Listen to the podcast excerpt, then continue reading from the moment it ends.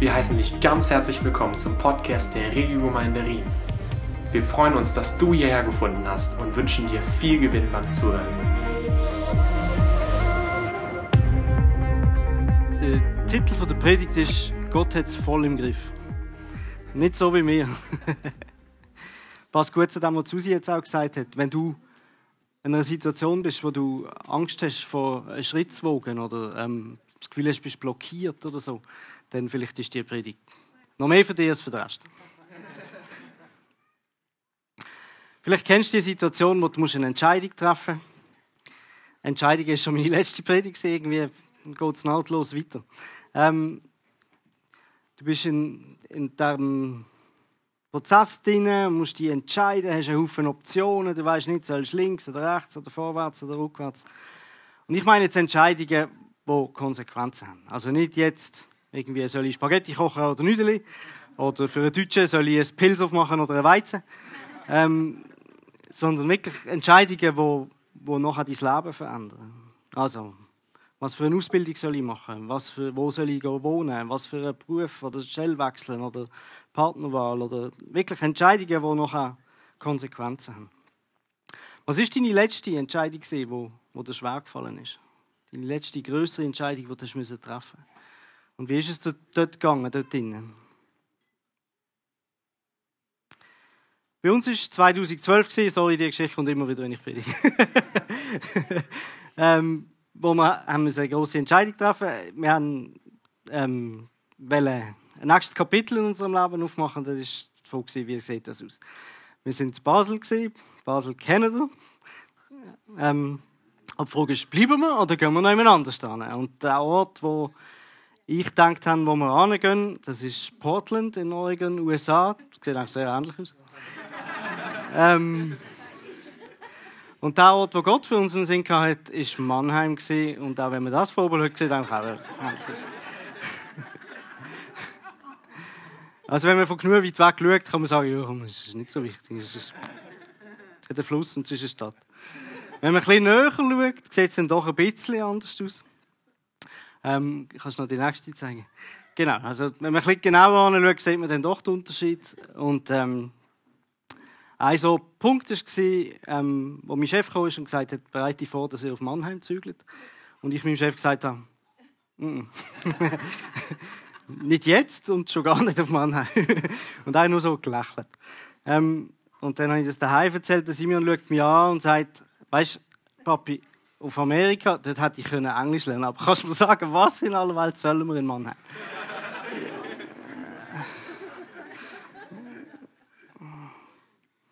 Also, es ist eine lange Geschichte. Ähm, jedenfalls, eben, es ist darum gegangen, eine schwere Entscheidung zu treffen. Und, und letzten Endes ähm, ist es ein Sprung ins Ungewisse gewesen. Und jetzt, wo wir zurückschauen, sehen wir wahnsinnig viel, wahnsinnig viel Führung Gottes in dieser ganzen Geschichte. Aber das ist, wenn man in der Situation drin ist, ist es einmal schwer, das wirklich zu erkennen oder Gottes Stimme zu hören oder ähm, eben dann wirklich realisieren, was ist jetzt, was will ich, was will Gott, wo soll es durchgehen. Es sind viele ähm, Umwege, wo, wo wir ein gegangen sind, auch Gemeinde suchen, Haus suchen zum Beispiel ist schwierig gewesen, aber am Schluss, wenn man jetzt, wenn man zurückschaut, ist es eigentlich, hat Gott das perfekt geplant gehabt. Wie gehst du mit so Entscheidungen um? Vertraust du denn auf Gott oder fährst du an hadern oder nimmst du alles selber in die Hand, denkst, Gott kümmert sich wieder mal um gar nichts, ich muss wieder alles selber machen. Ähm, oder ich höre seine Stimme nicht, ich los und ich höre nicht. Was, was machst du denn, wenn du das Gefühl hast, eben, es ist irgendwie, ich bin ganz allein und, und niemand hilft mir und, und die Leute um mich herum, die mir Tipps geben, sind auch nicht so wirklich hilfreich.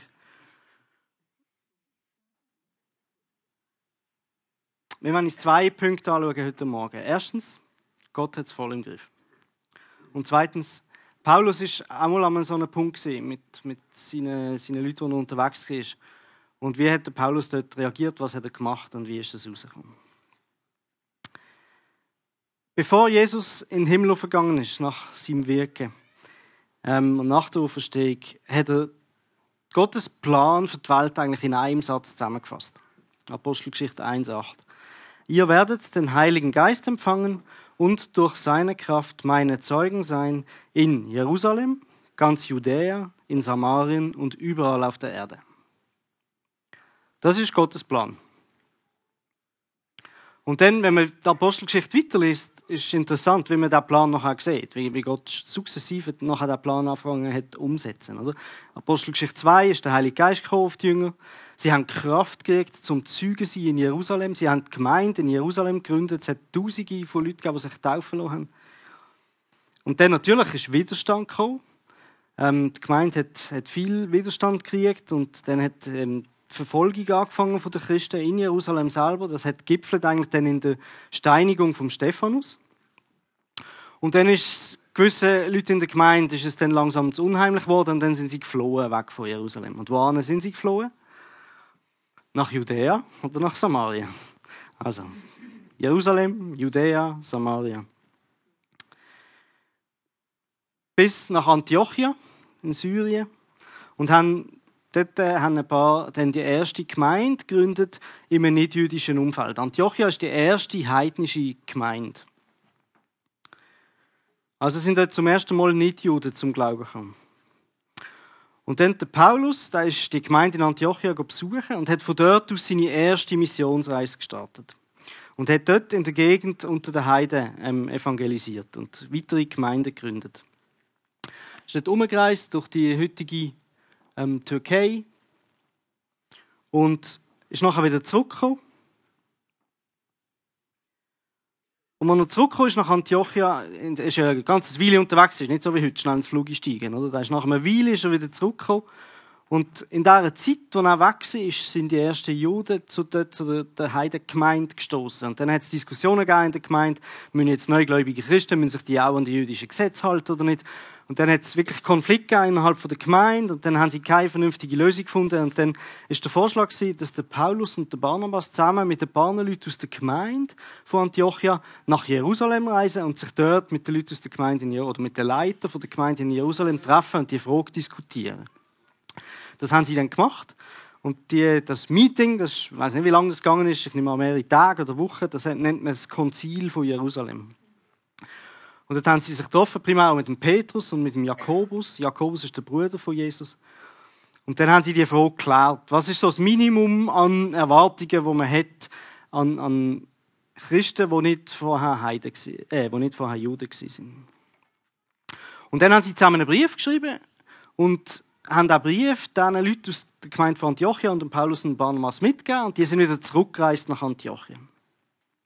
Und der Paulus hat den Brief mitgenommen, hat die Gemeinde nach Antiochia gebracht und hat, da haben sie dann eine Gemeinde vorgelesen. Damit ist die Frage ein Stück weit geklärt. Das ist eine wichtige Frage, nicht nur für die Gemeinde in Antiochia, sondern für die ganze Gemeinde dort und auch für die Zukunft.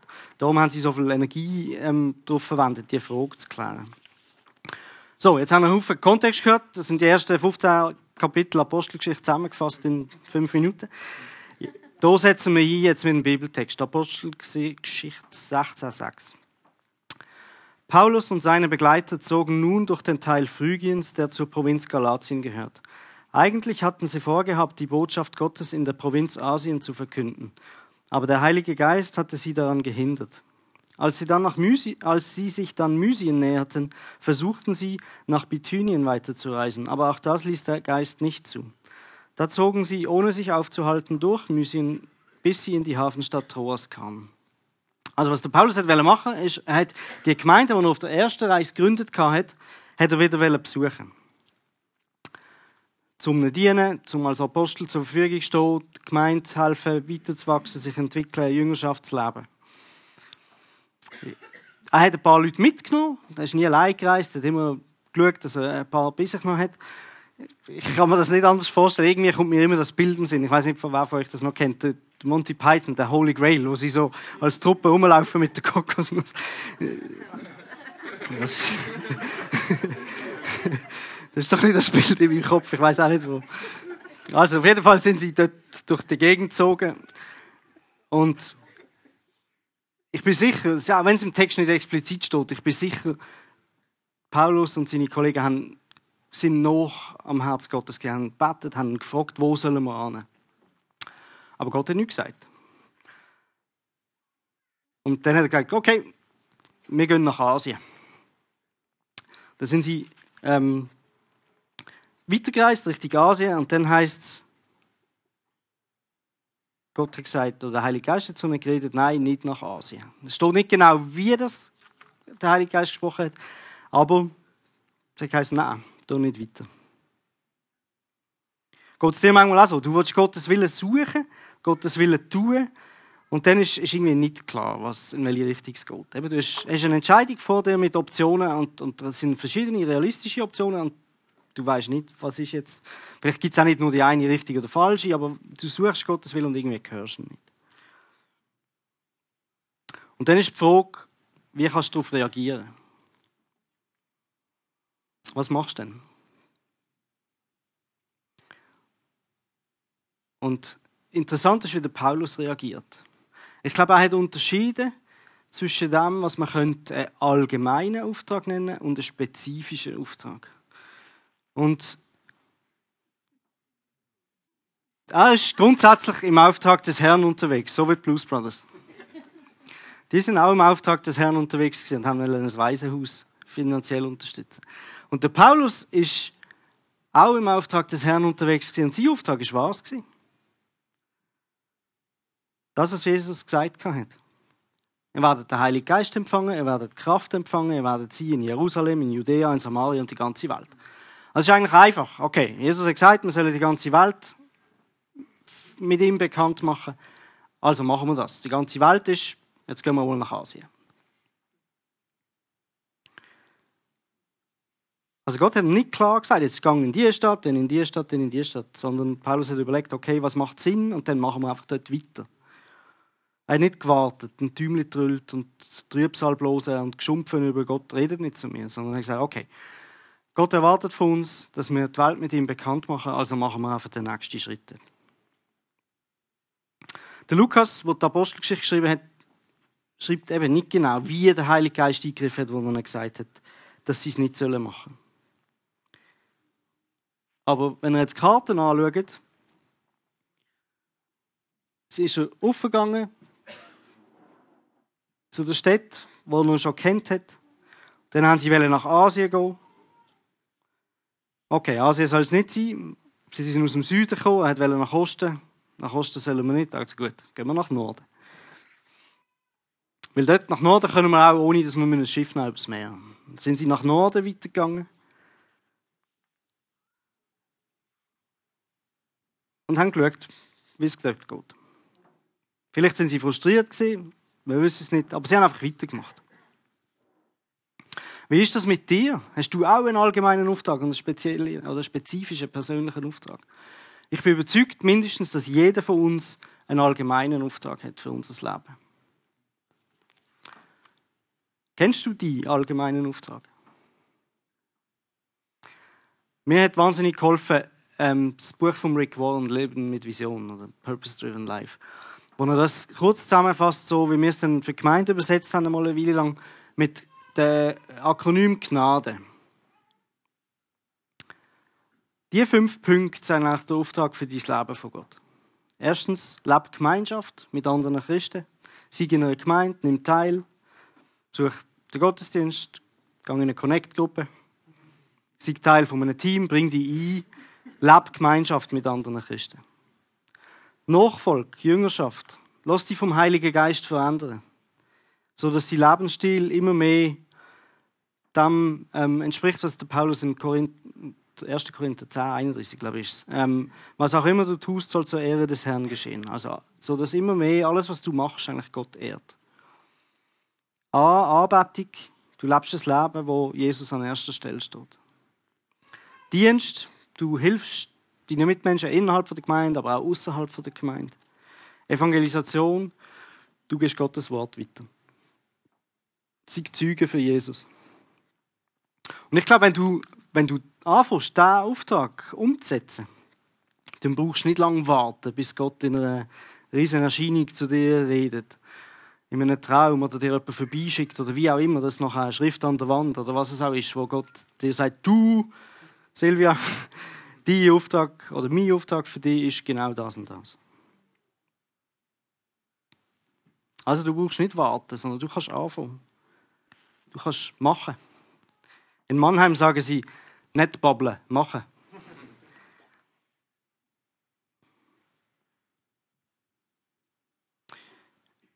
Du wirst sehen, wenn du das machst, in vielen Fällen plötzlich ergibt sich ein spezifischen Auftrag für dich.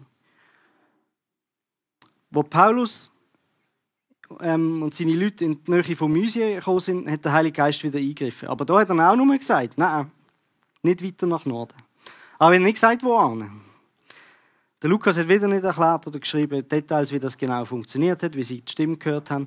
Aber es ist für alle Beteiligten klar gewesen, dass sie nochmal die Richtung, die sie eingeschlagen haben, ändern. Gott hat einen Plan und das setzt er um. Gottes Plan für die Reisegruppe von Paulus ist nicht offensichtlich gewesen. Er hat nicht gesagt, ich will, dass ihr dort hingeht. Er hat nicht verstanden, einfach gönnt mal. Und dann hat er sie selber herausfinden, wo sie durch sollen. Das Gebiet von Bithynien, dort, wo Paulus eigentlich hin wollte, wo sie dann aber wieder weggeschickt worden sind, das hat später, dort ist später der Petrus angegangen, go, go evangelisieren. Das hat Paulus zu dem Zeitpunkt nicht gewusst. Wahrscheinlich auch Teil von Gottes Plan gewesen. Das musst jetzt du nicht machen, dort schicke ich später nochmal ein, das lenkt dann. Wichtig ist, der Paulus hat dem Heiligen Geist vertraut und hat seine Richtung geändert. Gott redet manchmal zu uns, indem er uns einen eingeschlagenen Kurs verwehrt. Wir haben nach Amerika wollen und Gott hat gesagt, N -n. Ich habe mich beworben für eine Stelle dort. Ich habe gedacht, es ist alles schon fix. Ich bin übergeflogen zu meinem neuen Chef. Ich habe gesagt, so, wann sollen wir zügeln? Und er schaut mich an und sagt, gar nicht. In solchen Fällen kann man von, von offenen und geschlossenen Türen schwätzen. Wir wollen durch eine Tür durch, aber die ist zu. Der Paulus wollte durch eine Tür durch, die ist, durch, die ist zu. Gewesen. Das kann manchmal frustrierend sein. Wenn du denkst, du hast Gottes Stimme gehört und probierst und nachher, hm, manchmal ist es dann schwierig, den Sinn dahinter in dem Moment gerade zu erkennen. Was hilft einmal, ist zurückschauen und dann plötzlich sieht man es. Oder das gibt einem auch ein bisschen Selbstvertrauen nachher für, für die Zukunft. Eben, Paulus seine Gruppe, sie sind aus dem Süden gekommen, sie haben nach Osten wollen, der Heilige Geist hat gesagt, nein, sind sie nach Norden. Der Heilige Geist hat auch gesagt, nein, also die rote Tür ist zu gewesen sind sie nach Norden gegangen, dann haben sie wieder, sind sie gestoppt worden, also ist die orange Tür auch zu gewesen, dann sind sie nach Westen gegangen, dann denkt okay, es gibt noch eine dritte Tür, mal schauen, geht echt die auf. Dann sind sie bis ans Meer, die Hafenstadt Troas, und dort hat Gott zu ihnen geschwätzt. Wenn wir nachher weiter schauen, im Bibeltext heißt es, dort in Troas hatte Paulus in der Nacht eine Vision. Er sah einen Mazedonier vor sich stehen, der ihn bat, Komm nach Mazedonien herüber und hilf uns. Daraufhin suchten wir unverzüglich nach einer Gelegenheit zur Überfahrt nach Mazedonien. Denn wir waren überzeugt, dass Gott selbst uns durch diese Vision dazu aufgerufen hatten, hatte, den Menschen dort das Evangelium zu bringen. Jetzt hat Gott konkret geredet. Jetzt hat er gesagt, das ist euer spezifischer Auftrag. Gönnt dort an. Gönnt nach Europa. Nicht nach Asien, sondern nach Europa. Gönnt nach Mazedonien. Und dann haben sie die Schifffahrt organisiert und sind übers Meer gefahren. Man weiß bis heute nicht, wieso haben die müssen die Ehrenrunde drehen, um einmal Richtung Asien und dann Norden wieder zurück.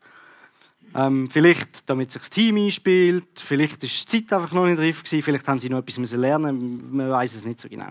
Letzten Endes ist es auch nicht so wichtig. Wichtig ist, dass Gottes Plan stimmt und dass er, dass er schaut dafür, dass er umgesetzt wird. Und ich glaube, wenn du so eine Situation hast, wo du, wo du in die eine Richtung laufst und dann merkst du, nein, ist falsch und dann in die andere Richtung laufst und merkst, oh, doch auch nicht. Ich glaube, wichtig ist nicht aufzugehen dranbleiben und nicht denken, ja komm, es hat alles keinen Sinn, sondern wirklich bleib ähm, noch an Gott dran und, und suchen weiterhin und halt an deinem allgemeinen Auftrag fest. Du wirst es sehen. Und ich glaube auch nicht, dass wir immer schon, es gibt Leute, die sehr gerne planen, es gibt Leute, die, dann, die sind ein bisschen spontaner. Ich glaube auch nicht, dass es immer wichtig ist, dass wir die nächsten fünf Schritte schon kennen. Manchmal lässt Gott einem den nächsten Schritt kennen, manchmal auch ganz kurzfristig. Also man kann sagen, Gottes Züge fahren spätestens pünktlich. Das ist manchmal ein bisschen anstrengend. Also zum Beispiel, wo wir das Haus gesucht haben in Mannheim, haben wir ewig nichts gefunden. Und dann haben wir eigentlich wir haben uns vorgenommen, dann, zu dem Zeitpunkt, wenn wir zügeln, und wir haben bis ein paar Tage vorher eigentlich nichts gehabt. Und dann am Schluss hat Gott geschenkt und es ist alles aufgegangen, wir haben ein tolles Haus gehabt. Aber es ist anstrengend, in dem Zeitpunkt, im Moment, drinnen, das dann zu erleben, wenn Gott einem ein bisschen loszappeln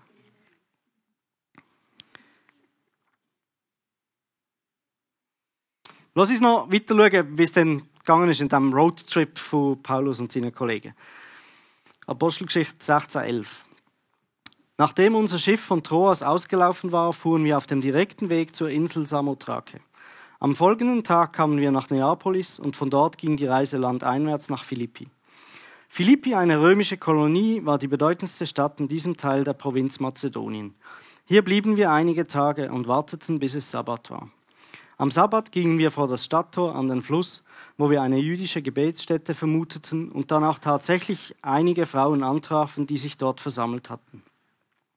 Wir setzten uns zu ihnen und begannen mit ihnen zu reden.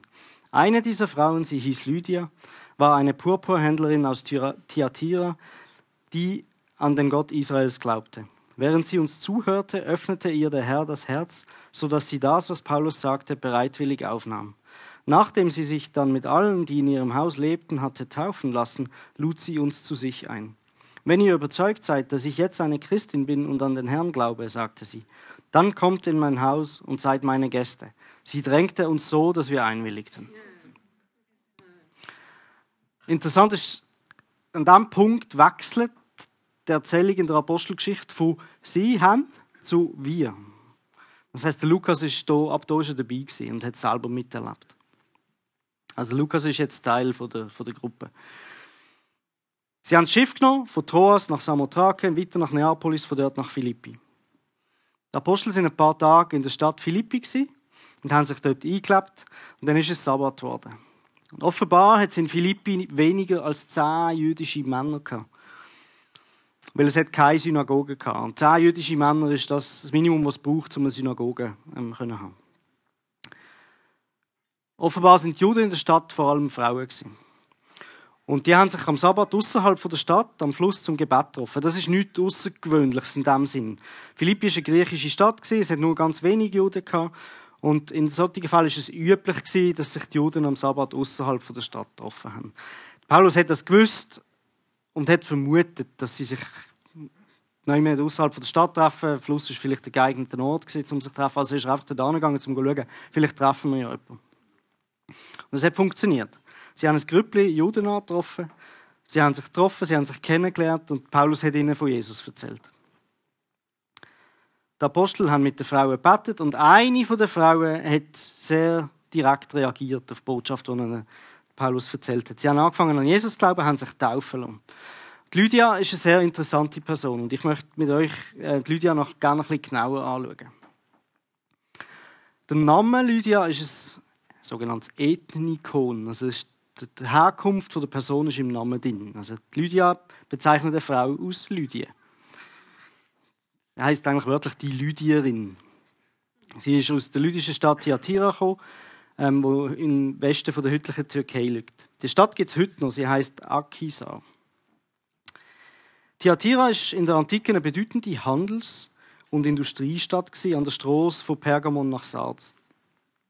Und die Stadt ist berühmt für ihre Textilindustrie und für Purpurfärberei. Wir wissen nicht genau, wieso die Lydia von, von dort, von Lydia nach Philippi gekommen ist. Vielleicht ist sie als Sklavin gekommen, weil Sklaven hat man üblicherweise eben den Namen gegeben, woher sie kommen. Auf jeden Fall zum Zeitpunkt, wo der Paulus sie trifft, ist sie ganz sicher keine Sklavin mehr gewesen. Sondern sie war eine angesehene Händlerin gewesen.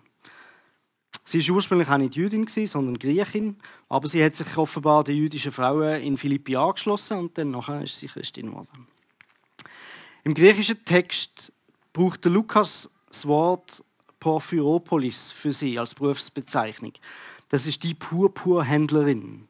Und wenn man ein bisschen weiss, wie das Purpur-Business funktioniert, ähm, ist das eine, ganz klare Abgrenzung. Sie ist die Händlerin sie ist nicht die Herstellerin Also Purpur, natürlicher Purpur stellt man her aus, aus Schnecken, wo man nachher den Farbstoff herstellt, wo man den Stoff färben und dann man mit dem Stoff handeln. Und die ganze Herstellung ist eine ziemlich mühsame Geschichte. Und dort hat sie nichts damit zu tun gehabt. Sie war Händlerin sie war nicht die, die herstellen. Also das geht so, zwischen Herbst und Frühling muss man Schnecken sammeln im Meer. Die muss man aufmachen, während sie noch lebendig sind. Und dann gibt es so eine Drüse drin.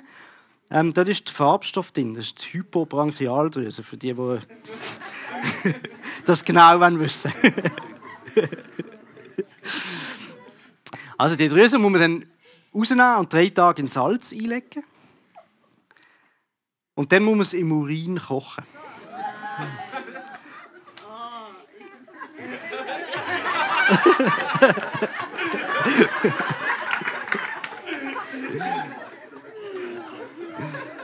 Also wisst ihr jetzt, warum wichtig ist, der Handel ist nicht der gleiche wie der, der es herstellt. Das ist eine ziemlich mühsame Geschichte. Ähm, dann muss man es trocknen am Licht, weil der Farbstoff ist zuerst so eigentlich leicht gelblich und erst mit dem Licht wird er dann noch purpur. Und dann tut man es mit Honig bestreichen, damit es noch bleibt. Mit Honig kann man es offenbar fixieren, also muss man es noch mit Honig einschmieren und dann, dann hebt noch die Farbe. Und jetzt das Interessante ist, zum 1 Gramm Purpur herstellen, braucht man etwa 10.000 Schnecken. Und zum 100 Gramm Wolle färben braucht man etwa 20 Gramm Purpur. Also das können wir überlegen. Das ist, ähm, Purpur ist wahnsinnig kostbar. Heute kann man Purpur relativ günstig durch chemische Synthese herstellen. Das hat man so Anfang 20. Jahrhundert herausgefunden, wie das geht. Lustig ist, es gibt auch heute noch natürlich hergestellten Purpur. Ich habe eine Firma gefunden, die das heute noch verkauft. Ein Gramm natürlicher Purpur kostet heute 2'500 Euro. Ein Gramm. Und eben, zum 100 Gramm Wollenfarbe braucht man etwa 20 Gramm. Also 20 Gramm Wollenfarbe ist, ist ein Vermögen. Als Vergleich Indigo, das ist ein chemisch sehr ähnlicher Farbstoff eigentlich, den man auch natürlich gewinnen kann aus Pflanzen, man Jeans färben damit kostet das Gramm 25 Cent. Das zeigt einfach, Purpur ist ein Luxusgut damals und natürlicher Purpur heute noch. Ähm, und darum ist es so dass eigentlich nur die Senatoren in Rom haben dürfen eine Stele aus, aus Purpur anhaben. Und der Kaiser ist der Einzige, der ein ganzes Kleidungsstück aus Purpur hat dürfen. Es ist, anderen Leuten ist es eigentlich aus, bei Todesstrafe verboten gewesen, mit Purpurkleidern öffentlich rumzulaufen. Also jetzt haben wir eine Idee davon, was Lydia gemacht hat. Lydia ist Händlerin von Purpurstoff. Das ist wahnsinnig kapitalintensives Business, könnte man sagen. Und sie also ist erfolgreiche Unternehmerin in der Luxusbranche sozusagen. Sie müssen Waren einkaufen, transportieren, Transport organisieren, lagern und dann verkaufen. Und interessant ist auch, normalerweise eine Frau in der Gesellschaft dort hat nicht ein Haus gehabt. Aber sie hat Paulus und, und Kollegen eingeladen in ihr Haus. Gott hat Lydia ausgewählt, um den Anfang zu machen, das Evangelium in Europa weiter zu verbreiten. Die Gemeinde in Philippi, wo sie dann gegründet haben zusammen, ist die erste Gemeinde in Europa Es ist auch interessant anzuschauen, ein bisschen genauer, wie das genau passiert ist. Gott öffnete ihr das Herz, so dass sie Paulus Reden bereitwillig aufnahm, heißt es. Genau das hat schlussendlich dazu geführt, dass Paulus und, und die anderen in ihrem Haus noch angefangen haben, die, die Gemeinde zu gründen, dass sie an Jesus glaubten, dass sie sich taufen Und sie ist vermutlich auch die erste Leiterin von der Gemeinde in Philippi. Also die erste Gemeinde in Europa ist von einer Frau geleitet worden.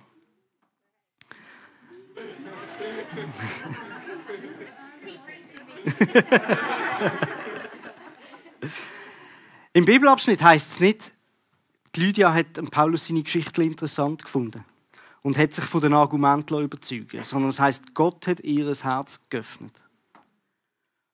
Gott hat ihr Herz vorbereitet. Das scheint wie so ein, kleine, äh, ein kleines Detail, aber ich glaube, das ist ein sehr wichtiges Detail, um zu verstehen, wie Gott seinen Plan umsetzt und wie Gott funktioniert wie das Zusammenspiel zwischen Gott und den Menschen funktioniert. Gott hat vorbereitet und dann braucht er uns noch, um es umzusetzen. Es ist immer Gott, der den ersten Schritt macht. Es ist seine Entscheidung, welche Menschen er noch zu sich zieht. Wenn Gott Menschen nicht zu sich zieht, ist es, werden wir es nicht schaffen, sie davon zu überzeugen mit rationalen Argumenten an Gott glauben. Wir sind immer auf Gottes Gnade angewiesen, dass er die Herzen verändert von den Menschen. Trotzdem braucht er Menschen wie dich und mich, um den Leuten die Nachricht zu bringen. Er macht das Herz auf und dann braucht er uns, um, die Nachricht weiter zu erzählen. Und so ist es wichtig, glaube ich, auch heute noch, dass wir beten für unsere Menschen in der Umgebung, dass Gott ihre Herzen aufmacht und verändert. Und dann ist es auch wichtig, dass wir ihnen von Jesus erzählen. Wenn Gott dir heute Morgen dein Herz öffnet, damit du siehst, dass Jesus am Kreuz für dich gestorben ist, dass du kannst noch bei Gott sein dass du ewiges Leben kannst haben, den Sinn für dein Leben kannst haben. Und dass er auch einen Auftrag hat für dein Leben, dass du Gott sollst ehren, dass du Einfluss kannst nehmen auf die Menschen in deiner Umgebung. Ich glaube, dann ist es gut, wenn du nachher vorkommst, mit Leuten vom Gebetsteam redest und, und das Gebet sprichst, das ist eine ganz kleine Sache eigentlich, dass du dein Leben willst Jesus gerne anvertrauen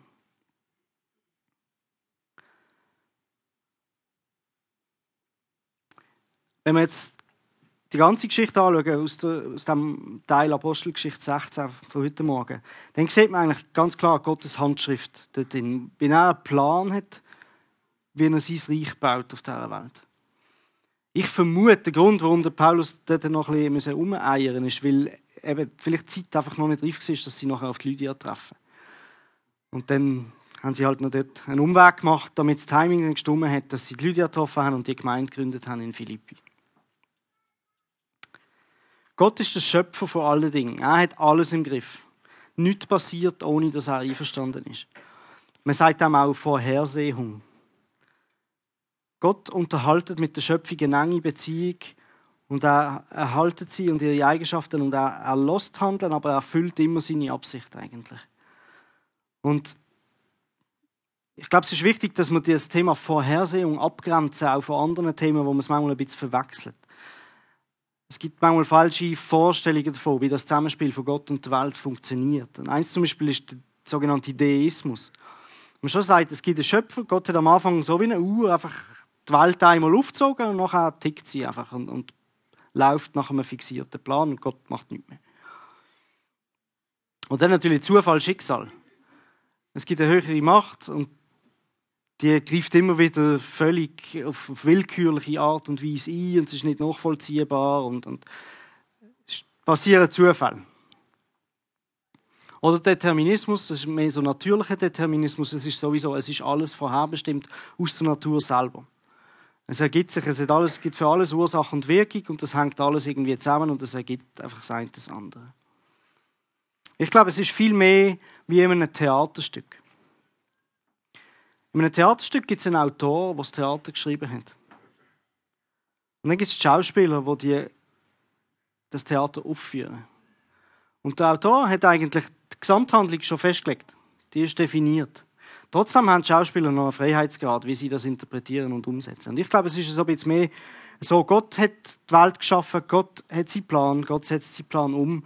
Trotzdem haben wir innerhalb von dem, was er gemacht hat, noch einen freien Willen und können ähm, Entscheidungen treffen und, und dazu beitragen.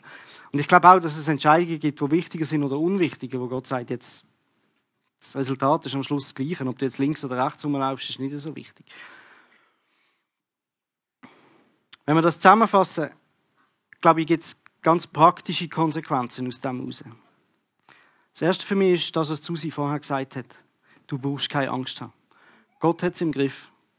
Gott schaut dazu, es ist seine Welt, es ist sein Plan, er setzt um.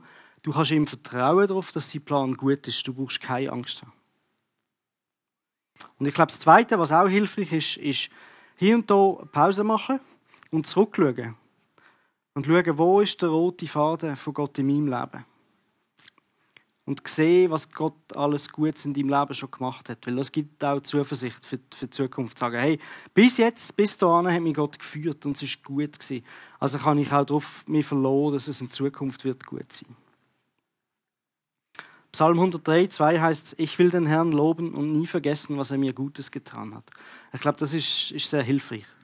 Das äh, wirkt entgegen dem, was der Wolf ja mal Evangeliumsschwund nennt. Dass man immer, wenn man nicht ist darum bemühen, dann, dann vergessen wir manchmal. Also zusammengefasst, Gott ist der, der die Weltgeschichte lenkt. Er hat sie geschaffen, er lenkt sie. Und er schenkt auch den Glauben.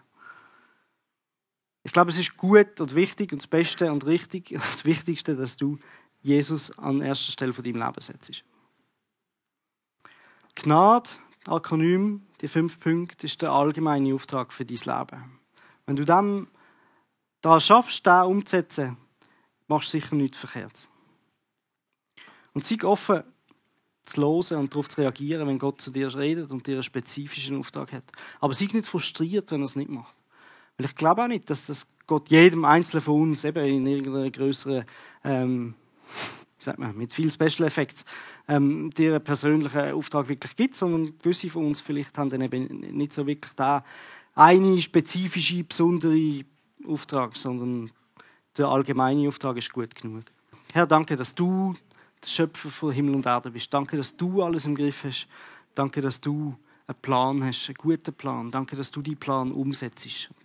Dass wir Teil von diesem Plan sein Und ich bitte, dass du uns die Gewissheit schenkst und das Vertrauen. Und ähm, dass wir das dürfen erkennen dass wir dürfen ähm, wissen, dass du mit uns bist, dass du uns an der Hand nimmst und führst, dass wir dir dürfen vertrauen. Danke dir, dass du ähm, ein gütiger, gnädiger Gott bist, wo, wo es gut meint mit uns. Amen. Ich habe gesagt, du sollst es machen. Es ist immer anders. Nein, es ist nicht geplant, als ich da vorne stand. Ich habe während dem Lobpreis den Eindruck, ich soll ein Zeugnis geben und bin bis heute unsicher, ob das äh, nervös vor allem und aus dem Grund denke ich jetzt auch, es ist richtig, dass ich ihn gebe. Und zwar, ich will zurückgehen ins Jahr 2012. Der Michi hat das so schön sachlich erzählt. Alle, die uns ein bisschen kennen, die wissen, der Michi ist sachlich, der Michi ist rational, bei ihm tönt das alles so ganz relativ einfach und schlicht. Und für ihn ist die Zeit, dort sage ich auch, einfach und schlicht gewesen. Für mich ist die alles andere als einfacher und schlicht gewesen. Ich habe das Gefühl Gott zieht mir den Boden unter den Füßen weg. Ich habe das Gefühl Gott nimmt mir alles, was mir lieb und wichtig ist. Ich habe das Gefühl es wird mir alles genommen, weil wir haben dort eigentlich, ich habe gewusst, Michi will mal weg, aber es war der absolut falsche Zeitpunkt für uns. Und wir noch vielleicht auch mitgekriegt haben, der Michi kann sehr spontan sein, ich bin sein Ausgleich das ist gut für unsere Ehe, das kann sehr herausfordernd sein, wenn man gerne ein bisschen im Voraus weiss. Das heißt, das Ganze ist auch ganz, ganz kurzfristig für meine Verhältnisse gelaufen. Ich weiß in der Zwischenzeit, wenn Firmen einem nicht mehr wie dann haben wir sehr viel Vorlauf gehabt und dann ist Gott sehr gnädig zu uns. Aber was ich will sagen, es ist eine Zeit gewesen, ich habe mit Gott gerungen. Es ist eine Zeit, ich habe viel brüllt. Es ist eine Zeit, wo du mit Gott vor der Entscheidung getroffen hast, bist bereit, alles zu geben, um mir nachzufolgen. Und das ist so weit gegangen, muss ich sogar sagen. Es ist eine Zeit gewesen, wo ich sogar nicht einmal mehr meinen Mann wirklich geliebt habe. Weil er ist ja der Grund gewesen. Er hat mir alles genommen, habe ich das Gefühl gehabt. Das heisst, ich durch Michi ein Stück weit wie, ich habe mir vor Entscheidung stellen, gehe ich mit dem Michi mit Verlasse ich alles, was mir lieb und wichtig ist, oder bleibe ich da? Und der Michi hat auch gesagt, es gibt Menschen mit unweisen äh, Tipp und es haben mir manche Leute auch geraten, bleib da und gang nicht mit. Und ich bin mitgegangen. Ich habe gerungen in dieser Zeit hat mir Gott den Bibelvers aufs Herz gelegt, mit einer Verheißung zusammen. Er hat mir gesagt, und zwar ist ein Vers aus dem Römerbrief, dass alle, die Gott lieben, alle Dinge zum Besten dienen. Und Gott hat mich mit dem im Vorfeld habe ich mich auseinandergesetzt. Und es ist darum gegangen, tue ich wirklich, nehme ich das als Verheißung, nehme ich das an. Bin ich überzeugt, auch wenn ich das Gefühl habe, und mir ist wirklich, ich bin überzeugt, mir wird alles genommen. Ich bin überzeugt, ich gehe dort an und ich fange bei Null an in meinem Leben. Der Michi hat seinen Beruf gehabt, die Kinder haben ihre Schule gehabt, die haben ein soziales Umfeld gehabt. Ich habe nichts gehabt. Ich bin wirklich dort an, wir haben niemanden kennt. Und dann haben wir bis einen Monat vorher haben wir kein Haus gehabt, keinen Mietvertrag. Den Mietvertrag haben wir sogar erst Woche, äh, zwei Wochen vorher gekriegt. Einfach, das ist nicht, also ich sage jetzt von jemandem, der gerne plant, ist es totale Auseinanderforderung gewesen. Aber ich habe gelernt, in einer Situation, wo mir Gott gefühlt alles genommen hat, ihm nachzufolgen. Und nachträglich kann ich sagen, und Gott hat alles zum Guten gemacht. Und ich möchte Leute, die in einer Situation stehen, wo sie sagen, ich habe das Gefühl, Gott nimmt mir alles. Und ich sehe nichts, was gut sein könnte. Vertraut Gott, es ist eine Verheißung. Ich glaube, man kann Verheißungen ablehnen. Ich hätte Gott konnte sagen, ich vertraue dir nicht. Ich glaube dir nicht, dass du alles zum Guten führst. Aber Gott hat alles zum Guten geführt. Ich habe in diesen fünf Jahren in Mannheim Sachen machen, die ich nicht hätte machen können, wenn wir hier geblieben wären. Gott hat mir Türen geöffnet, wohl wo ein Wunder sind für mich. Und aus diesem Grund, ich möchte euch wirklich ermutigen, wenn ihr das Gefühl habt, Gott nimmt euch alles, hebt an der Verheißung fest. Er sagt, es dient alles zum Guten. Vielleicht nicht gerade heute und vielleicht auch nicht morgen. Aber schaut zurück in eurem Leben und haltet daran fest. Vertraut auf den Gott, der sagt, ich bin alles zum Guten, dass er einen guten Plan hat. Und ich bin überzeugt, er hat für jeden, der ihn nachfolgt, einen guten Plan. Für weitere Informationen über unsere Gemeinde besuche unsere Webseite www.regelgemeinde.ch.